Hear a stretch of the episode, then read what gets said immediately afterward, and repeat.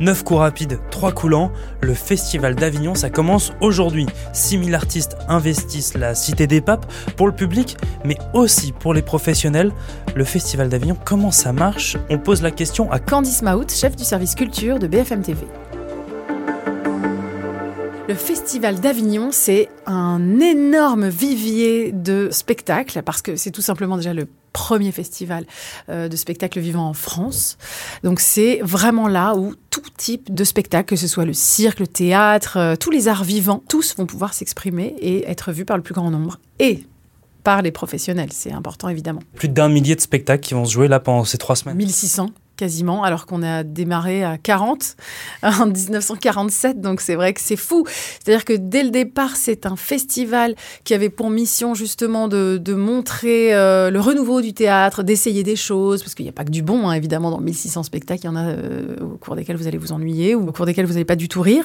Mais au moins, on a essayé quelque chose. C'est ça aussi le spectacle vivant, c'est que c'est une matière vivante qui évolue tout le temps. Et c'est ça qui est génial, c'est qu'on peut tester plein de choses et voir euh, bah, ce qui va fonctionner sur le public déjà, et puis sur les, programmateurs qui vont ensuite euh, vous demander de jouer tout au long de l'année. La ville aussi change de visage. À quoi ça ressemble Avignon pendant ce festival? Ça ressemble à un gros bazar.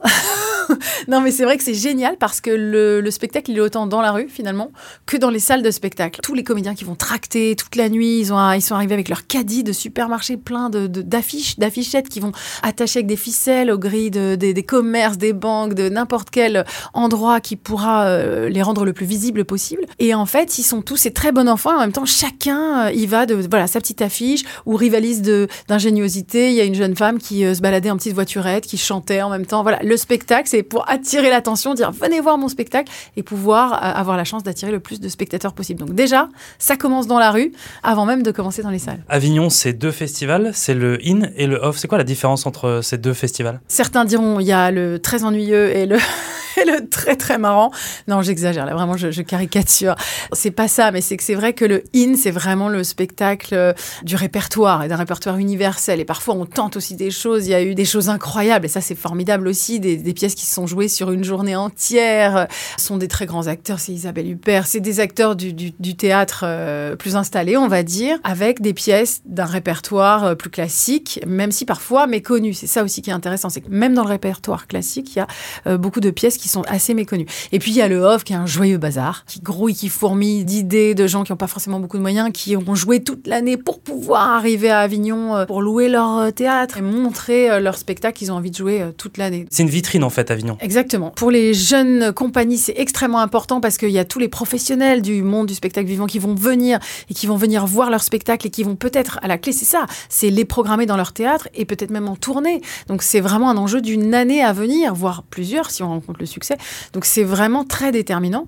C'est le moment où on va pouvoir présenter son travail à des professionnels qui euh, n'ont pas le temps de parcourir la France pour aller repérer les, pépites en fait. Merci d'avoir écouté cette nouvelle question info. Chaque jour, une nouvelle question, de nouvelles réponses. Vous pouvez vous abonner sur toutes les plateformes d'écoute. Nous sommes aussi sur le site et l'application de BFM TV. À bientôt.